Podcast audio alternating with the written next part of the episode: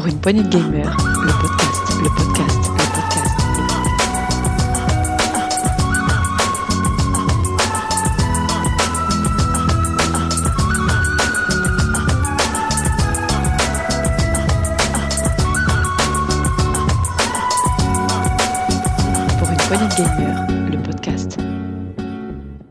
Salut à tous, c'est Diox et bienvenue dans ce test PPG. Aujourd'hui, nous allons vous présenter et vous tester le jeu Immortals Phoenix Rising. Et pour cela, j'ai Bénédicte qui est avec moi. Salut Béné, Salut Dux, tu vas bien? Ça va et toi? Oui, très très bien. Donc toi, tu es notre reine des, des mondes ouverts à la Ubisoft. Donc tu vas nous tester ce, ce nouveau jeu. Écoute, avant de se lancer dans le test, on va faire comme d'habitude une petite euh, découverte sonore grâce au trailer et ensuite on t'écoutera.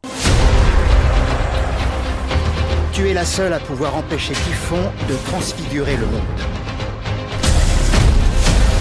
Je suis une porteuse de boucliers. Je raconte les histoires sans les vivre. Nous n'avons vraiment plus que toi. Je vais avoir besoin d'alliés pour affronter Typhon. Il faut rendre aux dieux vaincus leur essence. Aphrodite Héphaïstos Athéna. Je suis à la recherche d'Arès. Mais c'est moi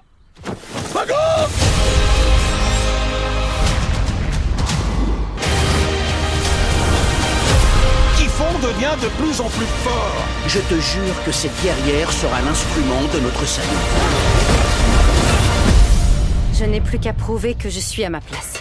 Oh non Pas une de tes histoires Voilà pour le petit trailer de Immortal Phoenix Rising. Bénédicte, peux-tu nous en dire un peu plus sur ce nouveau jeu Oui, tout à fait. Alors, euh, il s'agit d'un jeu qui est sorti le 3 décembre 2020, qui était à l'origine prévu le 25 février 2020, euh, eu égard pour la crise sanitaire, etc. Et, euh, il a été repoussé. Il a été développé par le studio Ubisoft Québec et édité par Ubisoft. Ce sont notamment les personnes qui sont derrière le Assassin's Creed Odyssey. C'est important pour la suite parce que ça se sent un petit peu. Très bien. L'histoire est simple.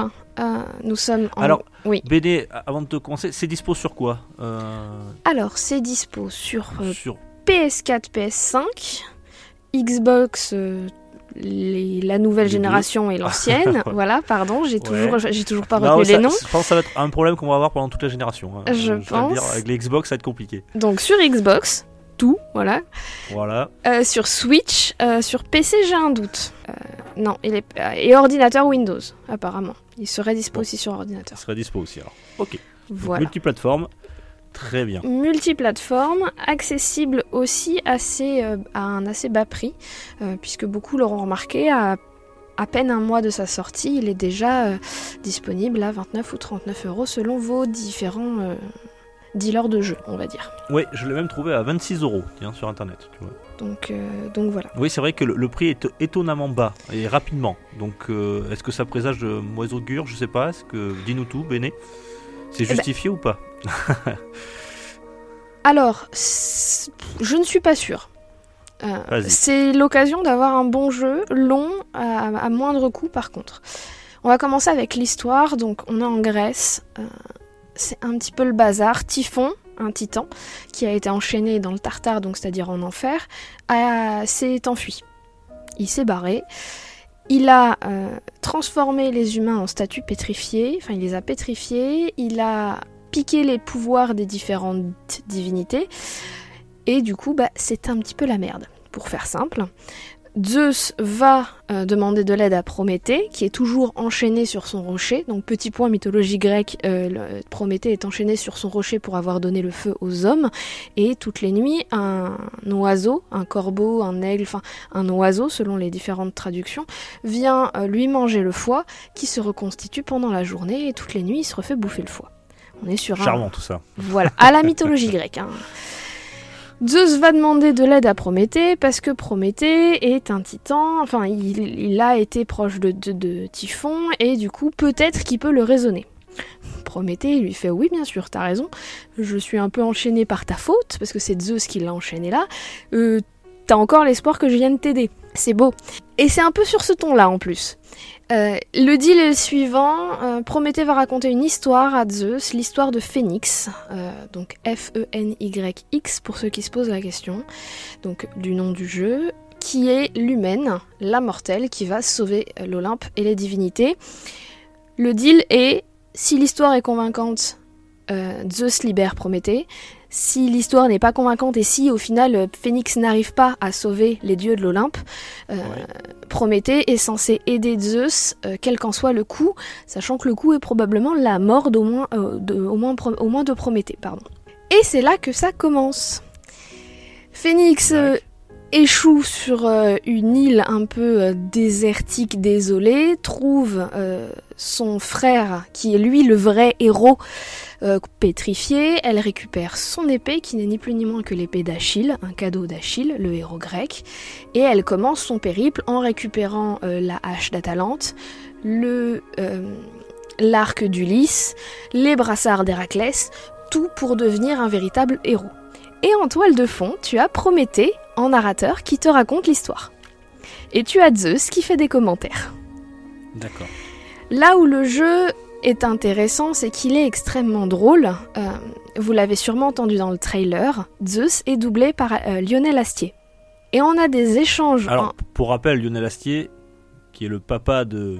Alexandre Astier qui est accessoirement Léo Dagan dans Camelot pour euh, Voilà. tous ceux qui sont un peu fans et ça s'entend. Ouais, On l'a découvert voilà, dans Camelot. Voilà. Ça s'entend un petit peu parce que ben, on retrouve des commentaires très drôles, on retrouve euh, des pour vous donner un exemple, euh, on est sur l'histoire de comment Phénix va sauver l'Olympe, mais il y a des mais pardon. Mais il y a des quêtes annexes. Et si vous faites une quête annexe, si vous la réussissez, vous allez entendre Zeus qui vous fait Bon, ok, c'est bon tout ça, mais euh, on peut pas revenir à mon histoire? Que des commentaires comme ça. Ouais, voilà. Euh, que C'est des très commentaires second degré. c'est très second degré, mais il y a des vraies histoires dans le sens où toutes les références à la mythologie grecque sont bien documentées, euh, où euh, bah, tu vas croiser la statue de d'un bœuf, on va te dire que c'est Callisto, que c'est Io, etc. Tu vas rencontrer tel ou tel élément. Il va te dire bah ouais ouais en effet euh, c'est vrai que je me suis transformée en plein de trucs pour aller euh, séduire des femmes euh, quand même. euh. Ouais. Que des documents. c'est- mythologiquement vrai, voilà. Enfin, C'est mythologiquement documenté, c'est super drôle. Il y a vraiment. Et Zeus fait des commentaires un peu partout. Même dans les descriptions de vos équipements. Même dans les descriptions de la personnalisation, parce qu'en fait, tu commences, tu peux choisir la- la- la- l'apparence de ce soit un homme, une femme, euh, qu'elle ait la peau blanche, euh, noire, verte, violette, oui, c'est possible. Euh, les cheveux longs, les cheveux courts, euh, des cicatrices ou pas. euh, Et, tu- tu prends forcément une protagoniste féminin. Non, non, non, tu peux faire un homme. Ah, pour faire un homme, d'accord. Phénix est neutre. D'accord. Et c'est pas, je me perds un peu l'avocat du diable, c'est pas un peu lourd euh, tout le temps euh, ce- ces commentaires? C'est très bien dosé. D'accord. C'est très bien dosé et en fait c'est dans le ton du jeu. C'est-à-dire que tous les personnages ont cette attitude un peu désinvolte, etc. Tous les personnages euh, sont des caricatures sans être des caricatures, enfin oscillent entre réalité et caricature. Euh, et donc du coup c'est extrêmement bien dosé. C'est pas, c'est pas continuel non plus. Tu peux te balader et explorer sans que t'entendes rien pendant euh, 20 minutes, une demi-heure, trois quarts d'heure. Euh, sauf que bah, quand tu vas découvrir un endroit qui a un lien avec une des histoires de la mythologie grecque, bah, tu vas voir un petit commentaire. La narration est très souple, donc c'est...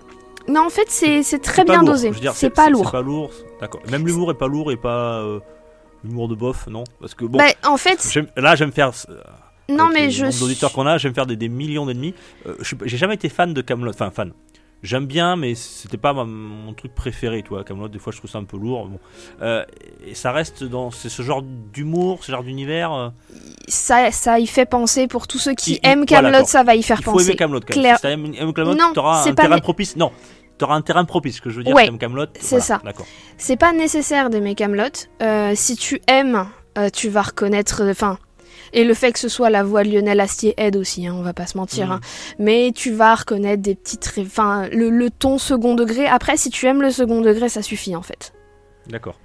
Parce que, parce que voilà, euh, t'as des, t'as vraiment des références euh, très, très, un peu partout, de tout. euh. Mhm. Ok.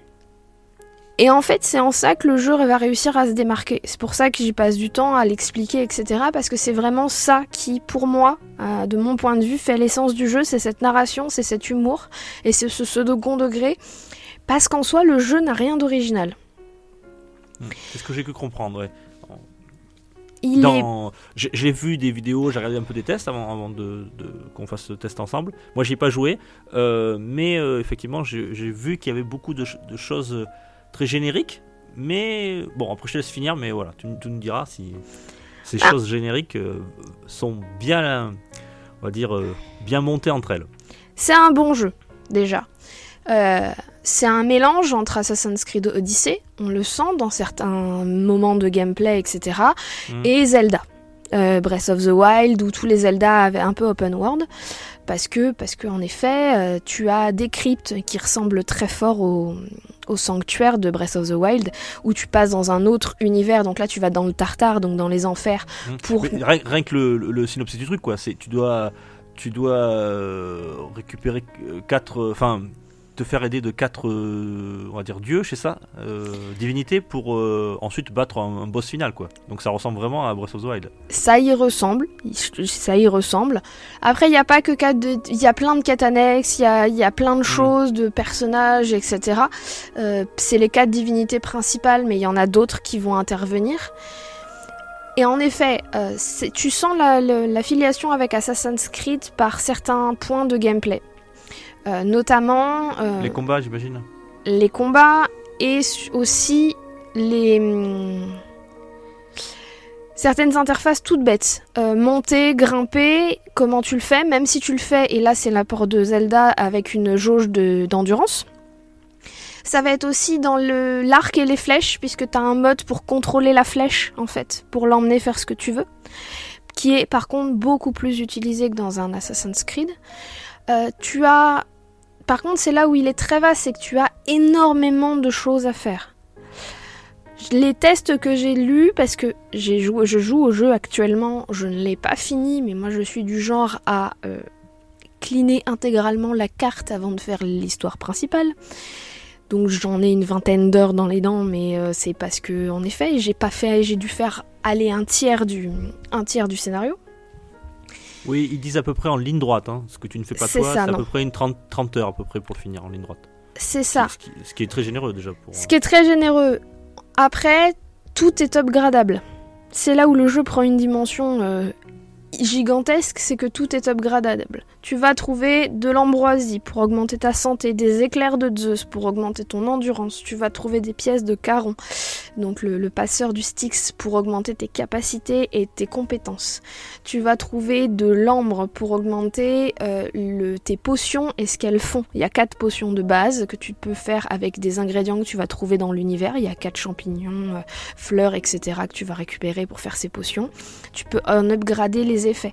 Tu as un mur des tâches que Hermès, qui est l'un des personnages qui t'accompagne depuis le début, qui n'est pas à sauver, mais enfin, qui est sans être à sauver, qui t'accompagne depuis le début, te propose de faire, qui est euh, gigantesque. Euh, Il y en a une quarantaine, je crois, quelque chose comme ça. Tu peux apprivoiser des montures. Il y en a 25 différentes dans le jeu. Oui, donc si tu, tu aimes collectionner les, euh, ces artefacts et les choses là, tu, as de quoi faire quoi. Tu as de quoi faire. Après, tu as des défis. Tu as des défis à l'arc avec le contrôle de la flèche où il faut passer dans un certain nombre de, ronds en fait euh, qui sont disséminés dans, la, portion de carte où tu te trouves. Tu as des défis de vitesse. Euh, tu as des défis de fresques où en gros bah, chaque fresque est associée à une aventure, à, une- à un mythe de la mythologie et où c'est une espèce de tangram. Tu sais les, les jeux Oui. qu'on avait quand on était enfant où il faut On- en on- on déplacer déplace les... les, cases. euh, Voilà. c'est ça. Alors là, il y a que quatre cases à chaque fois et le, le, le principe est toujours le même, mais il faut juste trouver dans quel ordre agencer les choses. Mais tu as ça, tu as des défis Ah, Je suis à vélo là-dessus. hein. Là, je peux y rester des heures sur ce truc. Je, je n'y arrive jamais quoi. Alors que moi, c'est l'inverse. Je vais très Ah ouais vite. Ouais, ouais, j'adore Ah, ça. J'en avais plein. Je les ai finis un paquet de fois. J'adore. Je me suis arraché les cheveux avec ces trucs. Moi, je les démontais, tu sais, à l'époque. Je les arrachais, je les remettais. Comme les, les autocollants sur les Rubik's Cube. Eh, le Rubik's Cube, par contre, oui, j'y arrivais pas. Mais... Euh, donc voilà, tu as des défis constellation où là, il va falloir euh, résoudre plein d'énigmes pour récupérer, enfin des énigmes, mais vraiment comme dans Zelda, c'est-à-dire il faut euh, péter un truc, euh, aller actionner un levier, faire ça en vitesse, etc. foutre le feu à tel ou tel élément et autres pour récupérer des globes pour faire une, pour faire une constellation sur un socle. Il y a plein de choses à faire. Hmm. Et en plus, t'as, t'as des, je crois que tu as, les mêmes pouvoirs que Zelda, ça. Tu as la genre télékinésie où tu peux soulever euh, des objets, etc. euh, Enfin, Alors, tu n'as que celui-là, euh, qui est en fait euh, les brassards d'Héraclès. Héraclès étant doté d'une grande force, ces brassards te permettent de, de soulever, en fait. Tu ne peux pas, par contre, tu peux juste soulever, poser, lancer. D'accord. Voilà, Et, ou déplacer euh, des voilà. charges lourdes. Donc, t'as Ok. pas de... Voilà, tu peux soulever, temps, poser, pas de- lancer. Non, t'as que ça. Pour l'instant. Après, là, je suis en train de chercher un truc qui s'appelle le bâton de Chronos et qui peut m'aider concernant le temps. Donc, il y a possibilité pour que. Ouais. Encore une fois, il y a des artefacts qui vont se débloquer au fur et à mesure. Tu peux planer aussi, je crois, c'est ça euh, Exactement, tu as récupéré les ailes d'Icar et de Dédale, euh, donc ces deux euh, pères et fils qui se sont euh, approchés trop près du soleil. Et donc tu peux planer, voler et faire des, des, des pics de vitesse en fait pour aller plus ou moins vite. Ça te prend de l'endurance. Tiens, Béné, je voudrais que tu me parles un petit peu de la direction artistique. Euh, les graphismes, tout ça, euh, les couleurs. Alors c'est extrêmement coloré. C'est très vert et rouge, euh, rouge étant la couleur de Typhon et vert, bah, tu es sur l'île d'Or, donc au milieu de l'Olympe, et bah, c'est une île avec une végétation luxuriante.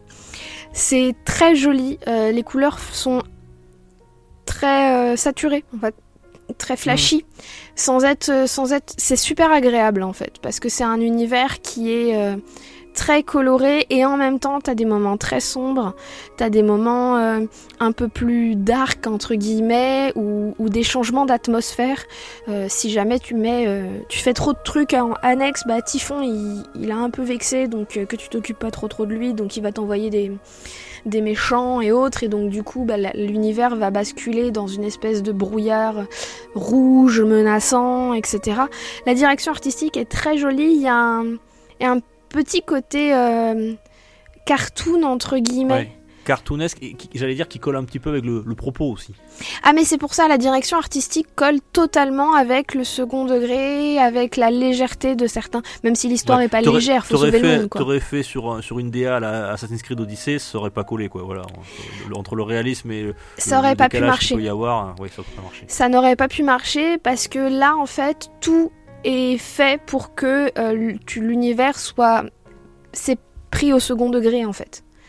Euh, Oui, que tu qu'il y a un côté léger en fait, qu'il y a un côté aventure, mais aventure au sens le plus euh, pur du terme quoi. C'est une grande aventure et c'est rigolo parce que Phoenix elle se retrouve en- à l'Ol- euh, au niveau de l'Olympe, elle rencontre les dieux. Enfin jusqu'à présent pour elle les dieux ça n'existe pas. hein. Oui, d'accord.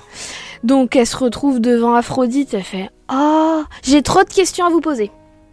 J'ai trop de questions à vous poser. C'était comment euh, pour déclencher la guerre de Troie? Et alors, mais vous avez vraiment fait ça? Et elle commence à les questionner comme si bah, les mythes, les légendes et tout, etc. quoi. Mhm. Il y a un côté un peu naïf, mais euh, naïf dans le bon sens du terme en fait. Question gameplay. Tout à l'heure, tu en as fait référence, euh, comme c'était les développeurs de Ubisoft Montréal, tu me dis qu'il y avait des, certaines correspondances avec les, les combats, notamment les euh, Assassin's Creed Odyssey. Tu peux nous en dire un peu plus?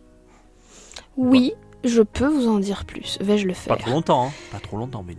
Pas de souci. Euh, oui, il y a une certaine correspondance. Euh, du coup, là, pour ceux qui ont déjà joué à Assassin's Creed, la prise en main est quasi intuitive.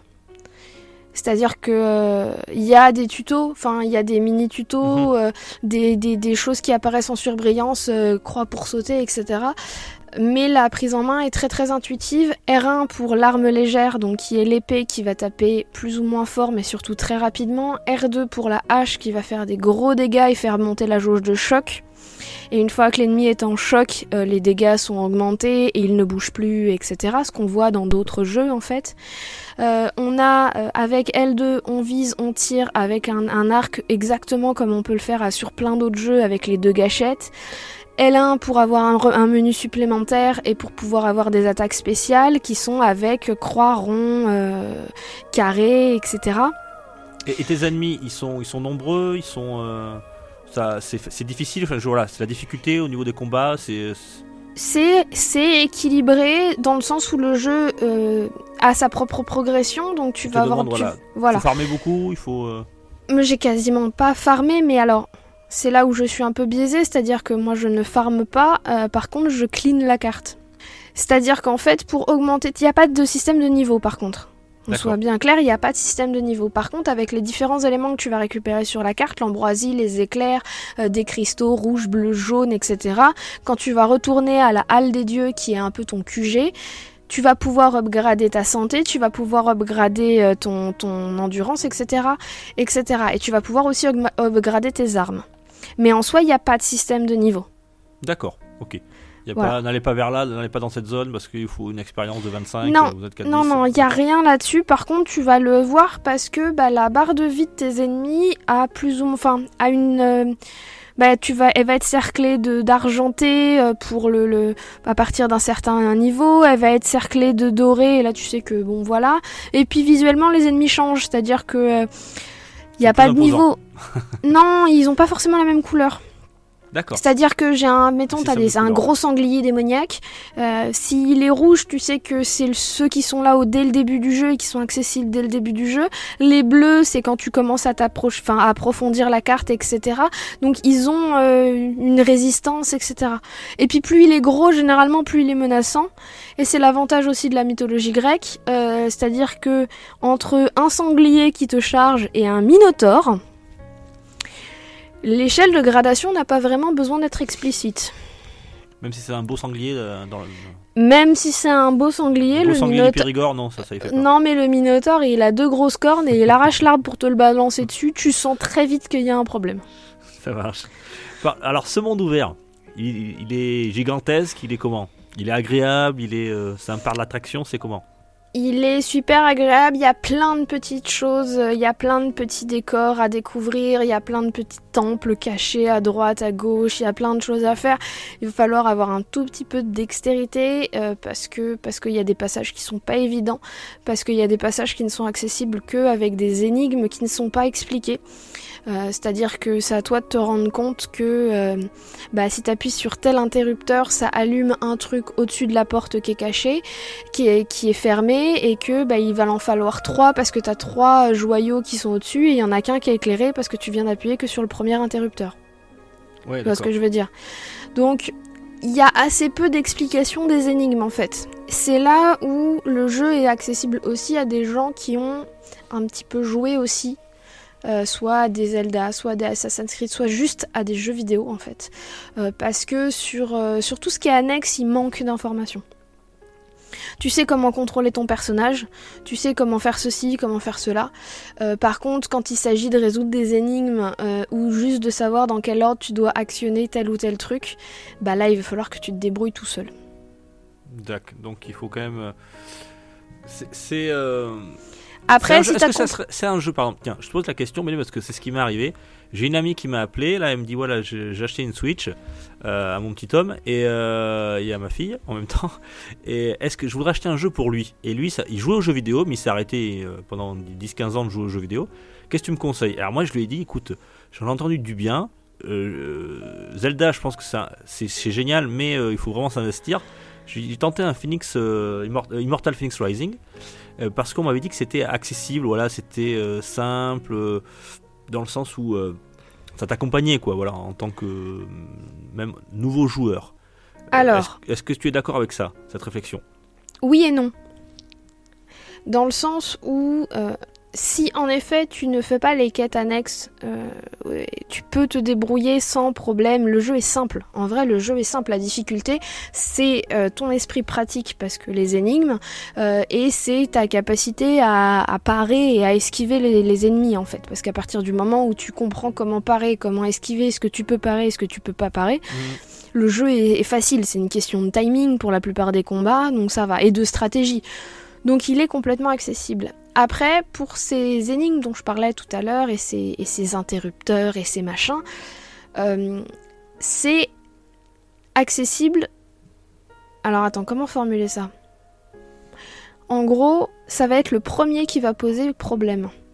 parce que le premier ne sera pas explicite, mais comme tous les autres suivants sont basés sur le même principe, une fois que tu as compris le premier, tu les as tous compris. Oui, il y a Ce un certain va apprentissage, ouais, voilà, tu veux dire. Voilà. Après, l'apprentissage est pas euh, contraignant dans le sens où bah, ça va être des mécanismes que tu vas voir pendant l'in- l'intrigue principale.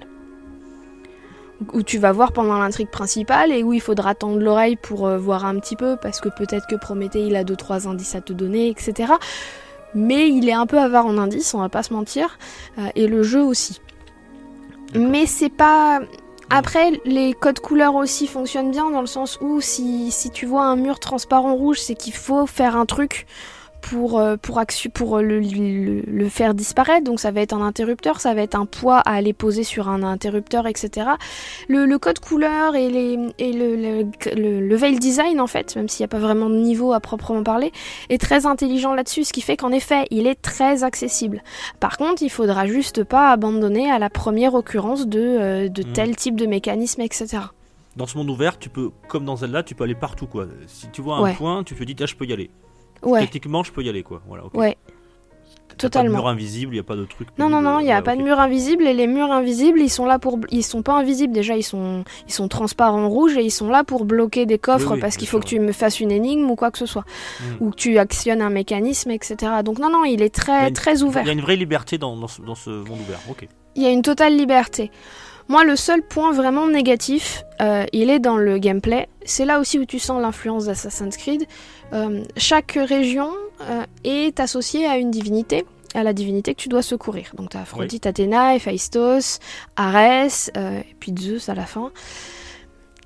Tu vas devoir grimper une statue. Parce que ta carte est dans le, dans le brouillard, tu grimpes la statue de la divinité en question, qui est une très grande statue, qui est l'un des points culminants de la Mhm. région. Et tu vas avoir un bouton qui s'appelle reconnaître, qui correspond à synchroniser. hein. L'effet est Mhm. exactement le même pour un Assassin's Creed. Tu vas dévoiler ça de la carte. Bah, À la- Zelda, c'était pas rien. Tu montais sur une grande tour. Et puis- Ouais, c'est vrai. À la différence, alors dans Zelda, comme je l'ai déjà avoué, j'ai pas masse aimé, donc j'ai pas grand souvenir. Mhm. Euh, je ne sais plus si c'était le cas dans Zelda. Euh, dans Assassin's Creed, quand tu dévoiles un point de synchronisation, tu as tous les points qui se mettent sur la carte qui sont tes points d'intérêt. Ouais. Là, non. Ah, là, tu Zelda, dévoiles, voilà. là, tu dévoiles juste. Et ensuite, Une tu vas avoir ouais. une carte topologique et ensuite et c'est là où c'est un peu long et moi ça a tendance à me frustrer un petit peu parce que j'aime j'aime que- cleaner la carte j'aime Oui. pur- j'aime purger la carte tu vas devoir appuyer sur euh, R3 pour pouvoir avoir une vision de loin et pouvoir en fait avec euh, la gâchette quand ta manette vibre révéler les points d'intérêt de ta ouais. carte c'est parce qui que se report- Assassin's Creed, euh. T'as pris des habitudes. Non, c'est pas pour ça. C'est parce que je suis sûre que je rate des trucs. Et je supporte pas. Ça t'énerve. Mais ça m'énerve. Puisque moi, ce que je fais, en fait, quand je vais d'un point A à un point B, je prends tous les points d'intérêt qui sont dans, dans la zone de mon trajet, où j'adapte mon trajet en fonction.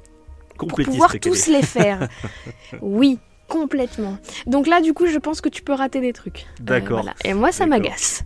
Et puis c'est surtout très très long de euh, parce que c'est des points qui sont très précis en fait. Il faut que tu trouves précisément l'endroit où tu peux appuyer sur la gâchette pour révéler le point d'intérêt. ouais. Tu peux passer extrêmement facilement point euh, à côté. Tu as une portée limitée en termes de distance qui ne fait pas totalement toute la région dans laquelle tu es.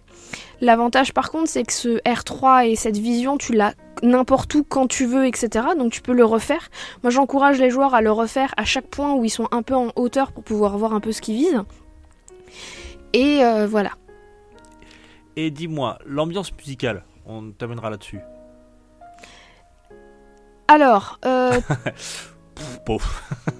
Il y a une. Non, alors, le, le- la musique est très chouette. Euh, le truc, c'est que moi, je tends l'oreille pour avoir les commentaires de Zeus et de Prométhée. d'accord. Et donc, je m'en fous de la musique. Euh, Mais ça les- je fait dire- partie des jeux où je laisse la musique uniquement parce que j'ai peur de rater un commentaire. D'accord. L'ambiance est les- en- sympathique. En gros, elle est pas. Elle prend pas la tête, quoi. Voilà. Elle, elle, elle, euh, elle colle au truc et Elle tu colle fais à ton avan- Tu fais l'ambiance. ton aventure sans qu'elle te gêne, du moins. Tu fais ton si aventure te- sans qu'elle te gêne, t'as plusieurs thèmes S'il te princi- plaît t'as pas. plusieurs thèmes différents, qui est celui du menu pause, celui des cryptes du Tartare et, et le... et une petite musique quand tu ouvres un coffre, mais très très légère, etc. D'ailleurs, c'est très rigolo. Il y a trois ou quatre façons euh, d'animer euh, Phoenix quand elle ouvre un coffre, et il y en a des beaucoup plus drôles que d'autres. hein. Parce que euh, le euh, je tapote sur le coffre et il s'ouvre, c'est mignon. Euh, le euh, j'essaie de mettre un coup de coude et en fait je me pète le coude, c'est beaucoup plus drôle. Donc non, la- la- l'ambiance musicale est très chouette. Elle est pas mémorable. C'est pas la musique que je vais écouter dans la voiture. Mais elle est vraiment très sympa et elle accompagne bien le joueur en fait. Voilà, c'est l'essentiel. C'est ça. Bon, alors pour conclure, Béné, ce jeu, est-ce que tu nous le conseilles ou pas? Oui, je le conseille parce que parce qu'en fait, ce que je disais en début de ce test, l'humour est le second degré, mais il faut aimer. Hein. Mais à l'humour, le second degré, les commentaires, cette vision de la mythologie grecque qui est très drôle et tous les commentaires qui sont partout. Enfin, tu sais, euh, quand tu il y a des écrans de chargement, des fois tu as des, des astuces de jeu. Oui. Tu vois? Mais Oui, là aussi, Tout à fait. mais il y a un commentaire de Zeus en dessous. C'est-à-dire fois. que euh, il y, en a un qui t'explique que par exemple pour aller euh, si tu vas dans les cryptes du Tartare, tu vas récupérer des les éclairs de Zeus, qu'il faut les toucher pour les récupérer et tu vois euh, et doucement ça coûte une fortune à désinfecter, signé Z. que des choses comme ça Ouais, ouais. et voilà. Donc, euh, non pour le je pense Pour parce toi, que ça marche en- bien, ouais, ok. pour moi, ça marche. Euh, après, je suis bien consciente que c'est un ton et un humour qu'il faut aimer. Il faut savoir aussi que Bénédicte est bon public. Elle rit à mes blagues déjà, donc euh, c'est rare. Ouais, je suis plutôt bon public. Euh, après, j'aime certains humours et pas, pas d'autres, mais euh, je suis plutôt bon public. Parce qu'en soi, le, le jeu, les joueurs vont s'en rendre très très vite compte. C'est un, c'est ni plus ni moins qu'un melting pot entre euh, Ouais, tout, ce tout qu'on connaît ouais, ouais, déjà en fait. Bon. Donc c'est super agréable et c'est pas prise de tête. Et en soi, l'aventure est vraiment plaisante. Puis si vous aimez la mythologie grecque et voler, oui, euh, c'est plutôt chouette. Très bien, donc tu nous conseilles, euh, euh, tu as approuvé ce Immortals Phoenix Rising. Donc c'est bon, c'est un monde ouvert qui, ne révolutionne rien, qui prend plein de choses, de, bonnes choses de à droite et à gauche, qui il fait un petit melting pot et ça marche plutôt bien pour toi. C'est assez généreux, il est accessible, que ce soit en termes de gameplay ou même de prix, parce qu'effectivement tu l'as dit, euh, c'est aussi euh, quelque chose hein, pour, pour une vingtaine d'euros. euh, Il y a une, une- plus d'une trente heures minimum de- devant soi. Oui, plus de 30 heures, puisque là, en, en clinant la, en clinant complètement la carte, j'en suis à, à 16, euh, c'est- 20 heures de jeu et j'ai fait un tiers du scénario. Oui, donc voilà. Et il me reste des trucs à faire. Généreux, voilà. Donc euh, il y a énormément de choses à faire. Donc pour ceux qui aiment les quêtes annexes et qui aiment Mm. faire plein de choses, il y y y a de quoi faire. Il est très plaisant. Très bien. Mais merci Béni, en tout cas, tu m'as convaincu. Je vais sans doute m'y jeter à corps perdu très bientôt et je te dirai si on a le même humour ou pas. On verra bien. Ça marche. Merci à toi pour ce test et on va se quitter en musique. Voilà, donc. euh, euh, je sais pas si. Tiens, que je trouve des. Si je trouve avec des commentaires, je vous le mets avec des commentaires. Ah, Voilà, ça fera un petit. Ah, bah tiens, je, je- je vais me- débrouiller. Je vais vous on mettre va des commentaires. trouver ça. On va trouver ça, je- Il y je a vais faire un quelques mix, trouver cinématiques de chose, début avec les commentaires et tout, que je vais y de quoi faire. Bon, bon, je vais pas essayer de pas trop, pas trop spoiler, hein, promis, mais je vais en mettre 2-3. Allez, ça marche. Merci Béné, merci à toi pour ce test. Mais de rien. Ciao, ciao, bye. Ciao. Le secret des dieux, c'est qu'ils font beaucoup de cardio. Et puis ils mangent des graines aussi. Et surtout, beaucoup d'eau.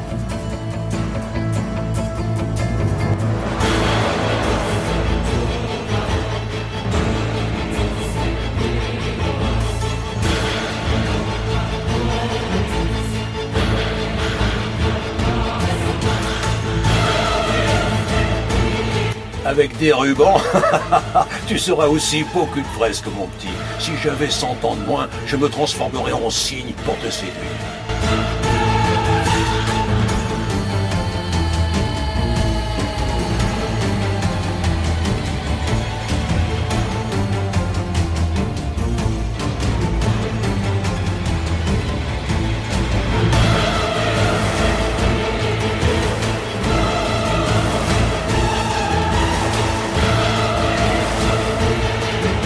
Je sens la chair humaine. Je vais liquéfier tes organes, les touiller dans une amphore avant de les faire bouillir avec mes lasers.